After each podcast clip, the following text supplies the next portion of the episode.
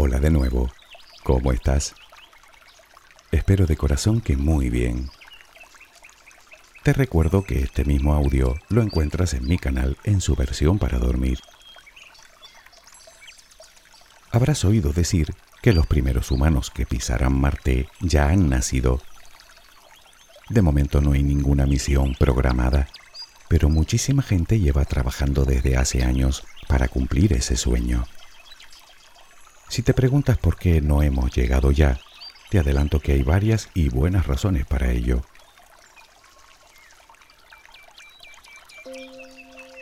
En una noche clara, Marte se puede observar a simple vista como una pequeña estrella rojiza. El ser humano lo conoce desde que tiene memoria y su aspecto siempre ha cautivado nuestra imaginación. Los egipcios lo llamaron el rojo, los chinos la estrella de fuego, los hebreos el que se sonroja. Debido al color que se asocia a la sangre, otras culturas lo relacionaban con la muerte. Tal es el caso de los babilonios, que lo llamaron Nergal, por su dios del inframundo. Los griegos le pusieron el nombre de su dios de la guerra, Ares. Hoy lo conocemos por el dios de la guerra romano, Marte.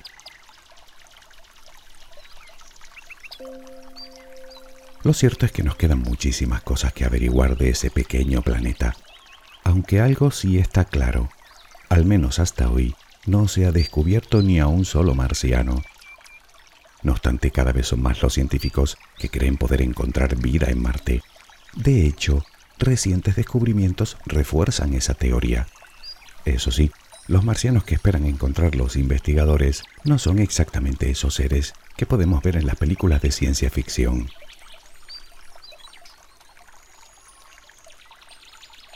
Después de que Galileo apuntara su rudimentario telescopio hacia Marte a principios del siglo XVII, legiones de astrónomos se afanaron en averiguar algo más de él, pero no era tarea sencilla. Resulta que Marte es un planeta bastante pequeño, aproximadamente la mitad del diámetro de la Tierra. Ni siquiera con los más modernos telescopios de que disponemos hoy es fácil identificar detalles en su superficie. Pero entonces, si es tan difícil de ver desde la Tierra, ¿de dónde vienen todas las historias de marcianos? Verás, en la segunda mitad del siglo XIX, un astrónomo italiano, Giovanni Schiaparelli, realizó lo que podría ser el primer mapa de su superficie. En ella creyó percibir una serie de franjas que cubrían el planeta, a las que llamó canali, refiriéndose a algún tipo de estructura natural. Sin embargo, esa palabra se tradujo al inglés como canales, del tipo Canal de Panamá, es decir, de estructuras artificiales. Poco después, un astrónomo estadounidense, Percival Lowell, interpretó que esas franjas debían ser superficies arboladas que flanqueaban canales que llevaban agua desde los polos hasta el árido Ecuador. Por lo tanto, eso dejaba claro que Marte tenía que estar habitado por seres inteligentes Naturalmente, la teoría se popularizó de forma vertiginosa, desatando todo tipo de especulaciones. Y todo por unas manchas difusas vistas a través de un catalejo gigante. Pero entonces, ¿qué fue lo que vieron?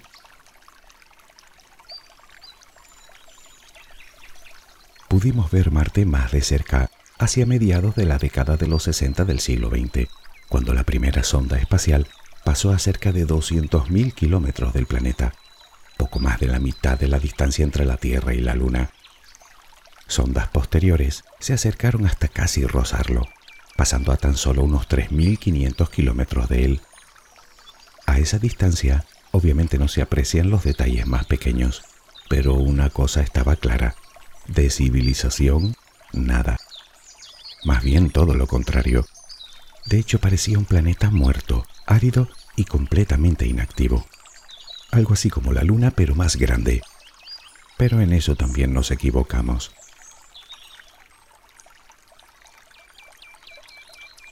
Hasta la década de los 70 no logramos posar nada en su superficie. Fue entonces cuando recibimos las primeras fotografías de un paisaje marciano.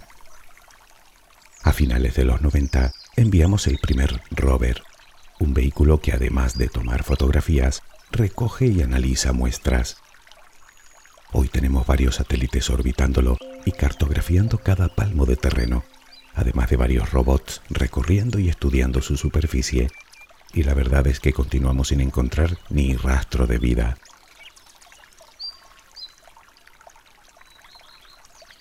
Puede que te preguntes por qué 50 años después de pisar la Luna, seguimos sin enviar una misión tripulada a Marte.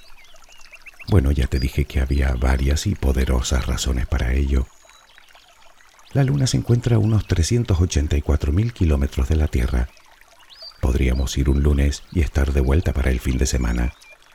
Y además, da vueltas alrededor de nuestro planeta.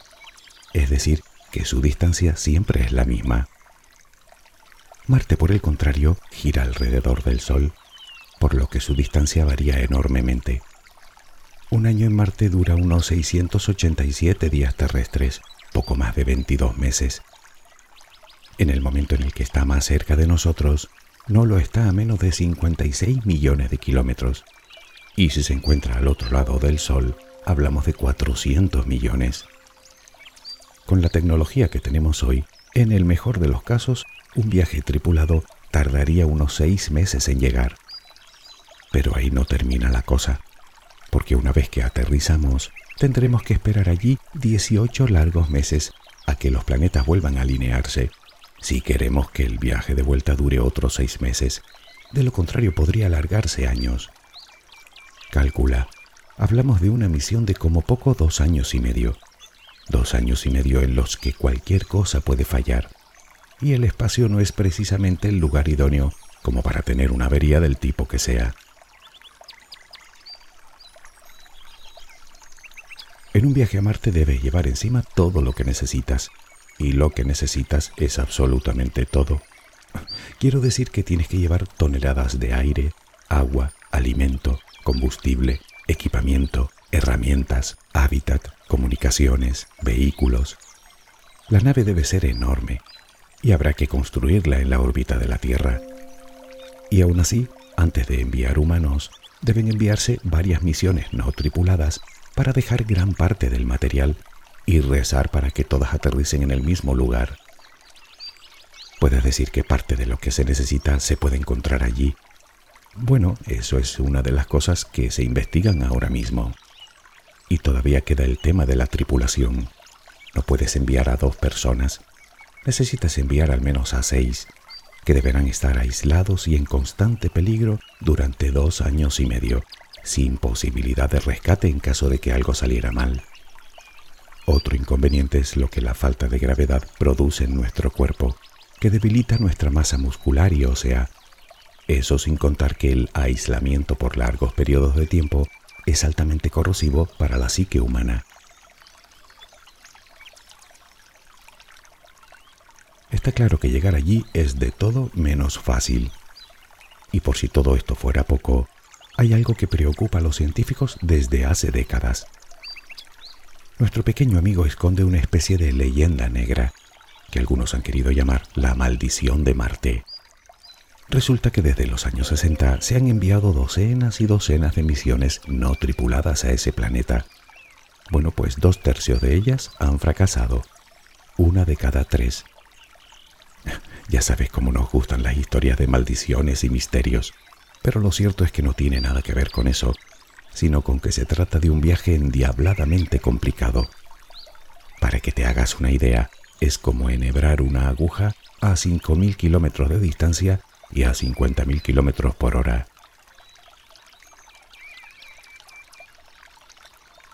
La peligrosidad que lleva implícita una misión tripulada a Marte hace que las distintas agencias espaciales se muestren extremadamente cautelosas a la hora de plantear un viaje de semejantes características.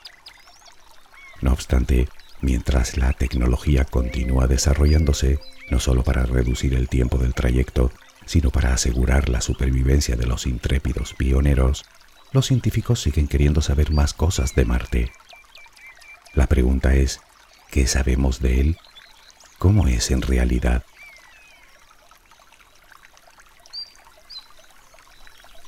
Bueno, empecemos por el principio. Marte es el cuarto planeta de nuestro sistema, empezando a contar desde el Sol.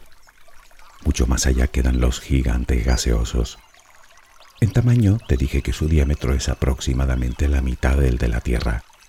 Es de hecho el segundo planeta más pequeño después de Mercurio.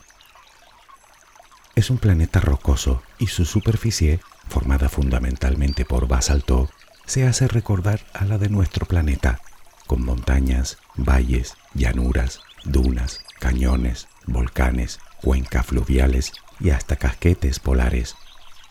Si quisiéramos buscar un lugar parecido en la Tierra, sería en los desiertos de la Antártida. La diferencia más obvia sería el color, pues Marte está cubierto en gran parte por un color marrón rojizo. Se debe a que sus rocas contienen gran cantidad de metales, sobre todo hierro, que están continuamente oxidándose, es decir, que el color se lo da el óxido de hierro. Otras zonas aparecen más oscuras, lugares donde el viento ha barrido el polvo y otras más claras compuestas de hielo, sobre todo de dióxido de carbono.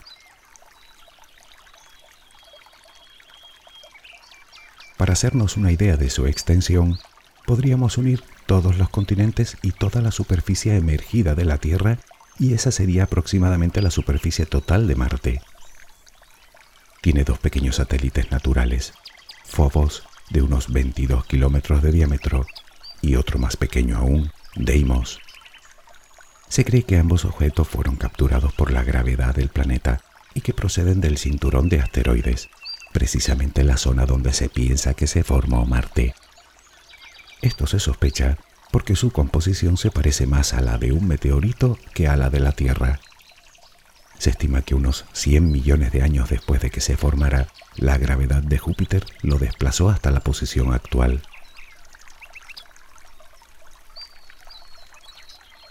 Se cree que su formación tuvo lugar junto con el Sistema Solar hace unos 4.500 millones de años.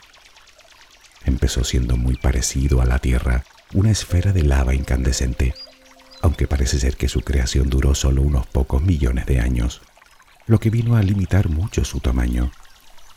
Es como si se hubiera quedado a mitad de camino para ser un planeta tan grande como el nuestro. Siendo mucho más pequeño que la Tierra, también tuvo que enfriarse mucho antes, por lo que pronto surgiría el agua.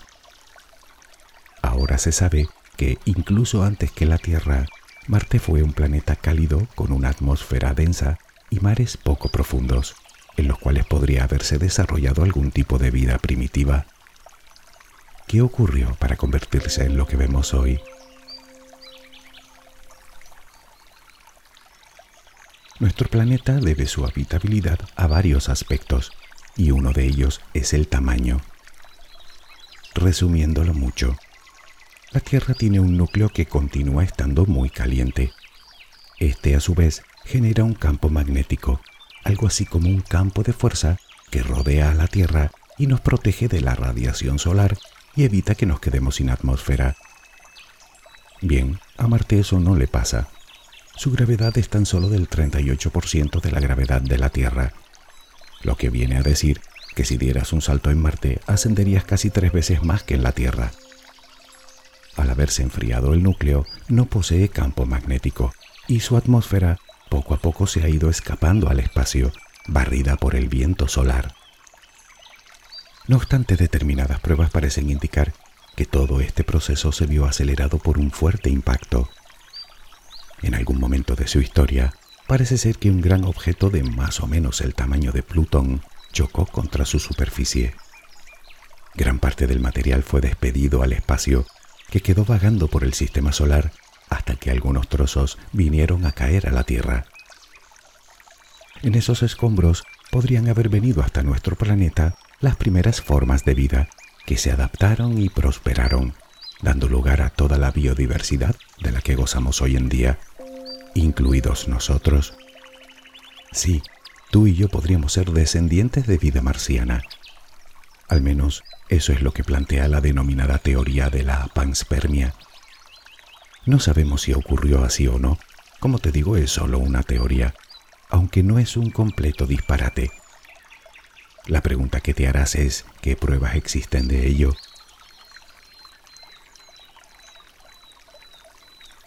Bueno, para empezar en la Tierra hemos descubierto trozos de Marte que han llegado hasta nosotros en forma de meteorito. y de hecho la superficie de Marte está plagada de cráteres de impacto. Muchos han desaparecido a causa de la erosión, pero otros se conservan. Hoy se sospecha que casi todo el hemisferio norte podría ser una enorme cuenca de impacto.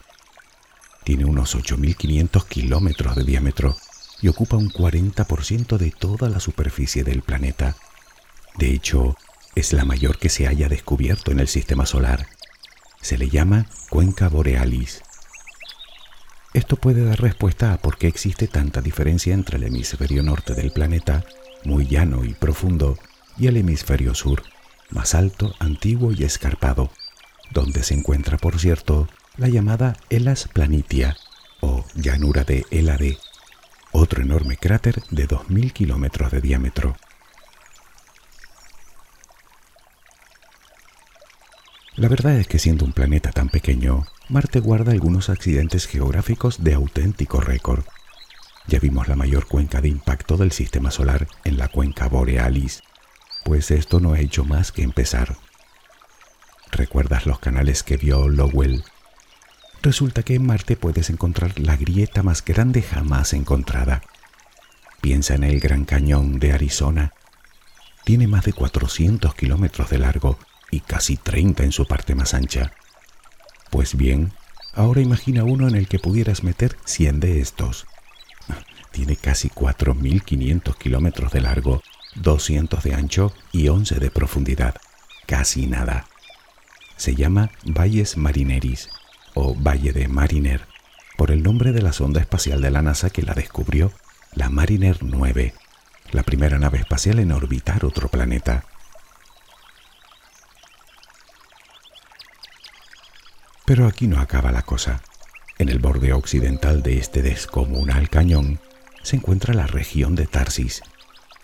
Se trata de una altiplanicie que cubre nada menos que el 20% del planeta y que se eleva 10 kilómetros sobre el terreno circundante.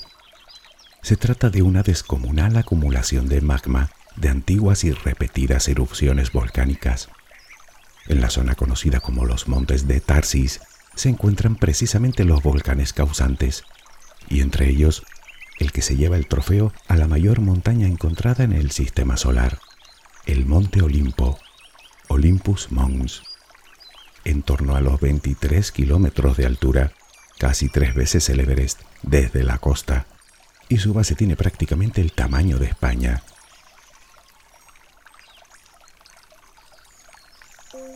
Aparte de la orografía, Marte tiene otros parecidos con la Tierra. Un día allí dura unos 40 minutos más que un día en la Tierra, y al estar el planeta ligeramente inclinado, solo unos pocos grados más que el nuestro, también dispone de estaciones. Claro que estas son mucho más largas, teniendo en cuenta la duración de su año. Pero ahí terminan las similitudes. En Marte la temperatura en verano se asemeja al invierno más frío en la Antártida, incluso peor menos 60 grados centígrados, y en invierno baja más del doble. Su atmósfera es 100 veces más fina que la nuestra y está compuesta principalmente de dióxido de carbono, probablemente fruto de su actividad volcánica. Aún así es lo suficientemente densa como para generar vientos muy fuertes que provocan enormes tormentas de polvo, algunas a escala global. Es decir, que una tormenta puede cubrir todo el planeta durante meses.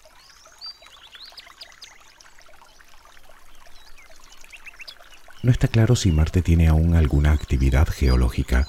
De momento parece haberla tenido hasta hace muy pocos millones de años. Lo que sí es cierto es que se han detectado géiseres en los polos y emanaciones de metano, un gas por cierto que tiene dos orígenes posibles, el volcánico o el biológico. Y hablando de esto, Aún no hemos contestado a la pregunta de qué ocurrió con toda el agua del planeta.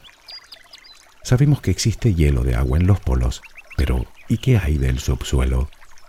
Bueno, un recientísimo estudio ha desvelado un lago de agua salada a un kilómetro y medio de profundidad bajo uno de los polos. La presión que ejerce el grueso manto de hielo que tiene encima le permite permanecer líquida incluso a muy bajas temperaturas. ¿Existirá vida ahí? Es una buena pregunta. Ninguno de los artilugios que hemos enviado la han encontrado. Pero claro, encontrarla en la superficie es una posibilidad muy remota, puesto que el Sol la esteriliza constantemente con su letal radiación. No nos queda otra. Tendremos que ir y escarbar un poco para averiguarlo.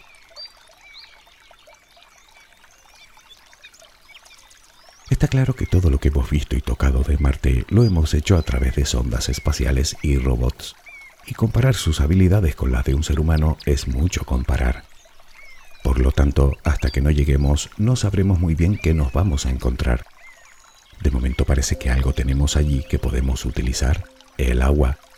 Otra cosa será extraerla y hacerla potable. En cualquier caso, para la comunidad científica, Marte se considera ahora mismo como el segundo planeta del Sistema Solar con más posibilidades de albergar vida después del nuestro.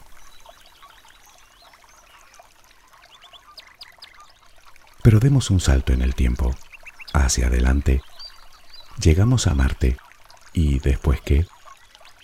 ¿Has oído hablar del término terraformación? Viene a significar más o menos eso, hacer que un planeta se parezca a la Tierra. Pero, ¿es posible hacer que Marte se parezca a la Tierra? Pues en teoría parece ser que sí. Verás, lo primero que tendríamos que hacer es calentarlo un poco crear un efecto invernadero y hacer una atmósfera más densa. El material lo tenemos muy a mano, dióxido de carbono, uno de los gases que está produciendo el calentamiento en nuestro planeta.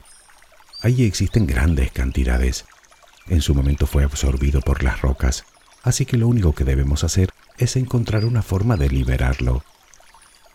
Elevando la temperatura del planeta, el agua de los polos se derretiría, formando mares, lagos, ríos, ya tenemos varias cosas muy importantes, agua líquida, calor y una atmósfera más densa. Ya podemos, pues, empezar a colonizarlo con especies vegetales, que se encargarían de crear lo único que nos faltaría para vivir, el oxígeno. ¿Cuánto tardaría el proceso? Algunos dicen que solo 100 años.